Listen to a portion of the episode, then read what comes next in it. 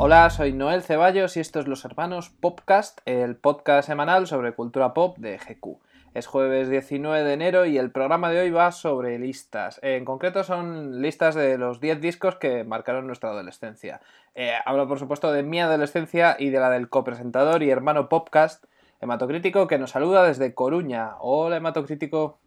Hola, Noel. Eh, adolescencias separadas en el espacio, porque la tuya transcurría por, por Madrid, ¿no? Parte en Roma también. Sí, eh, bueno, sobre todo en Roma. Las canciones que traigo sobre todo son de esa etapa. La, la gente que opina que Noel Ceballos es un pedante estirado, eh, les gustará saber qué pasó en su adolescencia en Roma.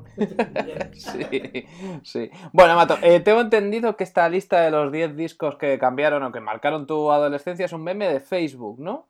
Sí, es un... Bueno, yo lo he visto aparecer en, en muchas cuentas de Facebook, americanas, españolas, ¿no? Gente que de, la nada listaban eh, sus 10 discos que le habían marcado en su adolescencia, porque aquí quiero destacar algo importante, ¿no? Tampoco se trata de cuáles han sido tus discos preferidos de la adolescencia, porque muchos de esos discos ahora no los escucharías quizá ni, ni con las orejas de otro, ¿no? Bueno, pues mira, ya que has sugerido que has sido tú el que ha sugerido que hagamos esto en las ondas, ¿por qué no empiezas tú a abrirnos tu maldito corazón adolescente? Mi maldito corazón adolescente.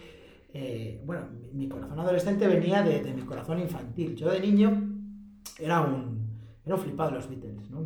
Toda mi, mi obsesión era escuchar discos de los Beatles. De hecho, soy tan, tan repugnantemente repelente que le pedí a los Reyes Magos la discografía de los Beatles cuando tenía 10 o 11 años. entera. Y, y, me trajeron, sí, la quería entera, ¿no? Me trajeron como 4 o 5 discos que escuchaba una y otra vez.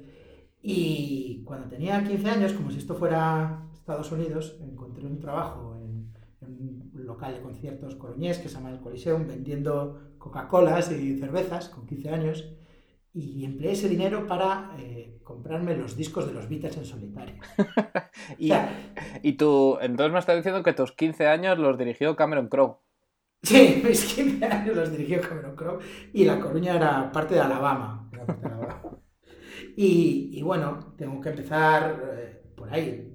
En mi adolescencia, digamos, que ya había superado los discos de los Beatles, que los había escuchado una y otra vez, pero los discos de Paul McCartney en solitario, en concreto el Off the Ground, que salió en el 93, que me parece un disco ahora mismo horrible, es que lo en es. su momento es, escuché Hope of Deliverance ¿no? y me parecía como que, que habían vuelto los Beatles. ¿no? Este era... Tenía un recopilatorio de, de Josh Harrison, eh, que era de la época mala, además de Josh Harrison, todo de, después de All Things Must Pass, que también me encantaba. Y a partir de ahí descubrí a los Traveling Wilburys. Eh, y con los Traveling Wilburys, que era un supergrupo en el que estaba... Sí, eh, Eric Clapton. No, Eric Clapton no, ¿eh? estaba Roy Orbison, ¿no? estaba Bob Dylan, estaba Jeff Lynne, había gente, sobre todo Tom Petty. Tom Petty fue un tío que me marcó mucho. En mi adolescencia me pillé el Grandes Éxitos, que es un disco que, que recomiendo muchísimo, pero vamos, yo lo que escuchaba era, ten en cuenta que esto fue principios de los 90, 92, 93, eh, era mucho, mucha mierda de viejos. Escuchaba los Kings, escuchaba eh, pocas cosas que se podían asociar a un adolescente, de sangre caliente. ¿sabes? escuchaba cosas, cosas de viejos. ¿Qué pasó en ese momento? En ese momento escuché un par de cosas que, que me hicieron, me dieron un poco más de sangre en las venas, que fue el disco en directo de Siniestro Total. Ante todo, mucha calma, uh -huh. ¿sabes? Eh, ante todo, mucha calma. Bueno, me lo metieron con calzador, ¿no? Porque era prácticamente todos los, mis compañeros de instituto, ese era el disco de referencia, lo escuchaban y otra vez. Y hasta que yo cedí y lo escuché, y he de decir que me cambió la vida porque me parece un disco increíble. ¿Sabes lo que eh... me pasa a mí con Siniestro Total? Que también lo escuchaba en la adolescencia, pero soy incapaz de citarte un disco, porque lo que hacíamos era pasarnos cintas con claro. canciones grabadas de diferentes discos, incluyendo el directo, ante todo mucha calma. Entonces no, no te puedo citar un disco, para mí todo era un continuum. Te pasaste un, un ¿no? Sí. Y, y, viví en esta época del revival hasta que llegó el Britpop. ¿Y qué hice? Pues escuchar nuevos discos que eran revival de lo que ya escuchaba. ¿Sabes? Empecé a escuchar Oasis, empecé a escuchar Suede, empecé a escuchar Blur. Eso me, me dio muy fuerte, pero va, era, si lo piensas ahora es la continuación de lo mismo que, es, que escuchaba. No tuve una ruptura. No empecé a escuchar cosas más interesantes hasta que ya tenía 20 y algo. Cuando tú eras el joven Noel Ceballos. vale, ahí, ahí retomo yo. Yo como, como tengo una personalidad anal, pues sí que me he hecho un top 10 que voy a, que voy a pasar a leer ahora mismo. Eh, sin ningún orden en concreto. El primero que me vino a la cabeza es eh, Heart and Soul, que es la recopilación de Joy Division. Me acuerdo que estuve semanas ahorrando para poder comprármela. Y bueno, me pasa como lo que te decía con Sinistro Total, que ahí venían todos los discos, todas las grabaciones que, hizo Joy mm. Division. Entonces, ahora escucho canciones y no sé exactamente a qué disco pertenecen, porque para mí era, era un todo. Em, también el tercer disco de Garbage, que es Beautiful Garbage, este fue muy importante para mí porque aprendí a quitarme los prejuicios sobre la música pop, o sea, como canciones eh, más aparentemente superficial o más de pop de chicle podían esconder cosas muy profundas, por ejemplo, servir para romper convenciones de género o, todos los experimentos con, música superficial que hizo aquí Garbage, me flipan, es un disco que todavía me encanta. Luego está el de el autotitulado de Blur, que me lo compré por Beatlebum exclusivamente. Me compraba muchos discos por el single en esa época. Era lo que había, ¿eh? Sí, era lo que había. Y bueno, a día, a día de hoy yo creo que este es el disco que más me gusta de Blur, porque es el más Graham Coxon de todos y siempre es el que más me gustó. Pues igual a mí también, ¿eh? Fíjate lo que te digo. No tengo eh, muchas ganas nunca de escuchar Blur. Es un grupo del que me, me cansé bastante, no sé por qué. Pero mm. ese disco sí, de vez en cuando le, le pregunté. De ese y el, y el Out of Time. El Out of Time, ese disco me encanta. Sí, eh, el que no estaba Graham Coxon, ¿no? Precisamente. vale. Exactamente. Vale, vale, te entiendo. Bueno, eh, después uno que seguro que te va a gustar, que es White Stripes, el White Blood Cells. Eh, adivina por qué me lo compré. Después de ver el vídeo. después de ver el vídeo de Fail Love with a Girl, pues me lo compré.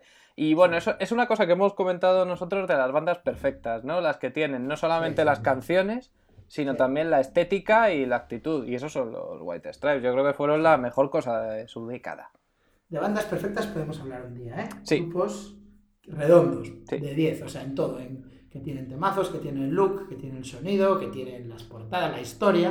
¿Sabes? Hay, un puñado nada más de bandas. Y los White Stripes lo eran, desde luego. Eh, Rem también. Rem, el Monster de Rem no me lo compré por ningún single, sino que me lo compré porque creo que había dos por uno y me llamó la atención la, portada, el, tigre que salía en la portada y me lo compré por eso.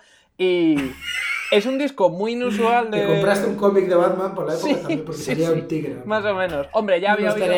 Creo que había oído la que estaba en el single que tenía en esa época, debía ser, pues. Eh... What's the frequency, Kenneth? No, no, ese era el del Monster, pero el single que tenía en la época que me lo compré yo debía ser Imitation of Life, que era un, un vídeo que me flipaba y me sigue flipando. Y luego, aparte seguramente habría escuchado ya Losing My Religion y aparte sabía que Michael Stipe produjo como ser John Malkovich y eso hizo ya que me cayera bien.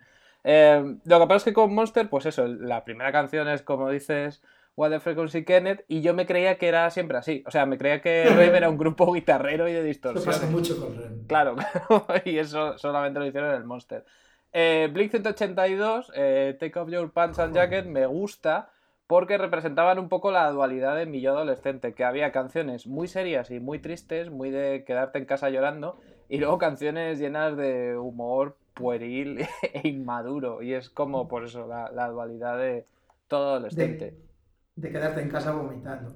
sí.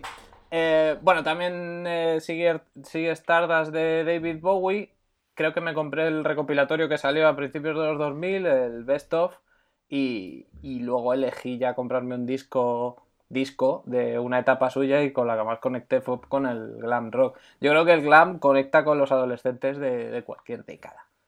Con los adolescentes más interesantes. Tú tuviste una, época glam, yo quiero mencionar muy de pasada una brevísima etapa heavy, por influencias de mis compañeros de instituto, donde llegué a comprarme discos de Manowar. Hasta aquí puedes leer. Puedo leer y tener camisetas. bueno, eh, Scorpio Rising de Death in Vegas eh, me, descubrió la, música electrónica. Sobre todo lo que se podía hacer con la música electrónica, porque la que escuchaban los compañeros de instituto que les gustaba este tipo de música, pues te puedes imaginar lo que era Pon Aire. Y, y Death in Vegas, me, pues eso, el puede ser lo que tú quieras, la música electrónica, no es una sola cosa. Y bueno, pero es que este disco tenía estas canciones con violines, o sea que tampoco era todo electrónico. Y un temazo con Liam Gallagher importante. Y un temazo con el que se llama Scorpio Rising, sí. Y, ya, y bueno, ya para acabar, el último disco que escuché en el instituto, que fue Cerrado, de Cristina Rosenbinge. Y ya el primer disco que escuché en la universidad, ya con 18 años en primer año, que es casi ya el fin de la adolescencia, fue Speaker Box de Outcast. Y, y esto, pues lo que hizo Death in Vegas con la música electrónica, me lo hizo Outkast con el hip hop, ¿no? Pues me enseñó que el hip hop podía ser, podía hacer cosas que yo pensaba que no podía hacer. Y Hey Ya igual es canción mí, favorita. Lo, lo que me maravilla de todo lo que dices es que todo esto, lo, cuando tú estabas con- disfrutando de estos discos con 17 años, yo ya tenía 27 y ya estaba trabajando en las esclavas. ¿no? Ya estaba trabajando en mi colegio ya cuando tú, cuando tú estabas con esto. Mira, eh, he descubierto que no tengo ni un solo disco con presencia femenina en la lista que te he dicho. Ah, muy bien. Así que voy a guardar una pequeña, mm, para el final guardo un recordatorio a, a dos discos que me marcaron mucho con mi primerísima adolescencia, con 13 años, 14, que fueron los discos de Betty Boo. Ah, sí. Parecen dos discazos, cuidado, el primero se llama Boo Manía, Sí. el segundo se llama Grrr, It's Betty Boo, literalmente se llama así, Grrr, It's Betty Boo. Y, y la verdad es que tiene un sonido todavía muy, muy actual y unos temazos impresionantes.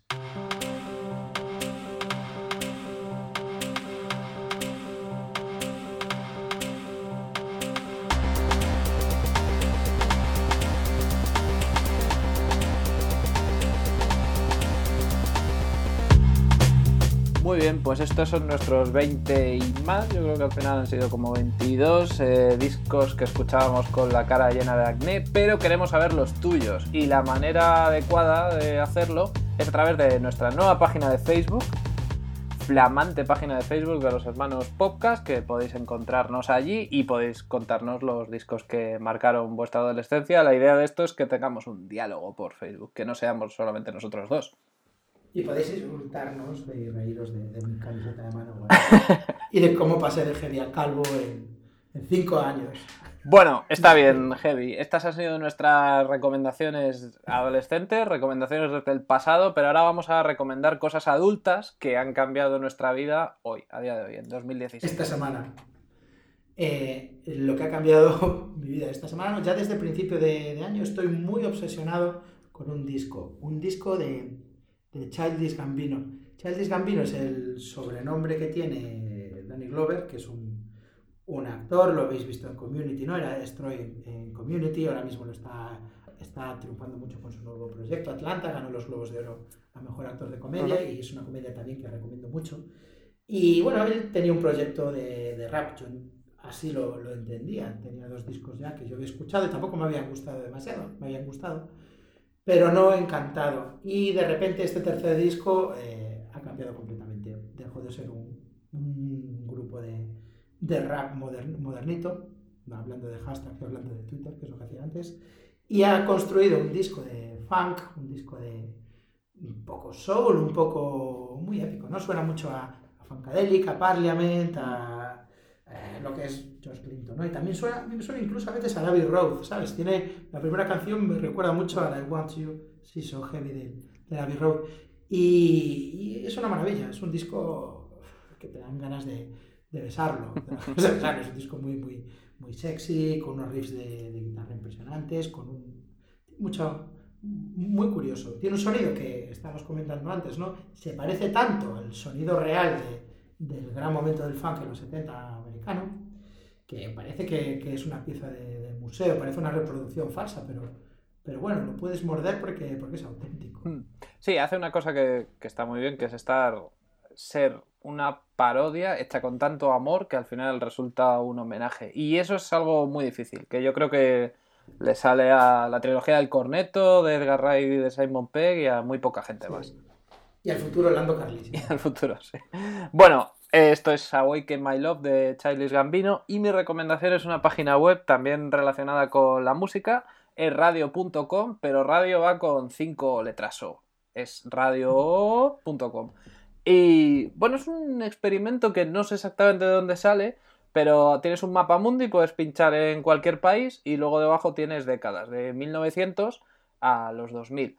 Y lo que hace es eh, reproducirte cómo era una emisora de radio popular en esa época. Si tú quieres saber qué se escuchaba en España en la década de los 30, pues pinchas en España, le das a 1930 y luego tienes eh, tres tipos diferentes de canciones, lentas, rápidas y raras. Si le das a las raras, pues es como melodías pizarras eh, todo el día. Te lo puedes poner para trabajar y, y estás ahí escuchando o si no, también si quieres saber lo que se escuchaba en Zimbabue en los 60, pues también puedes. Gracias a radio con tresoes.com. Jolín, si quieres escuchar la música extraña de España de los años 20, vas a ser el tío más popular de la oficina, ¿eh? sí, ponlo en voz alta. O sea, no, no te pongas los cascos. Tú, tú en los altavoces. Y cuando venga el jefe diciendo haber recibido ya el un momento que está, con una cara de Juanito Valderrama. Bueno, esto ha sido Los Hermanos Podcast, episodio 2. Nuestra productora, ingeniera de sonido y autora de las canciones es Nus Cuevas. La podéis encontrar en arroba nuscuevas en Twitter o en nuscuevas.com. Nosotros somos Noel Ceballos y Hematocrítico.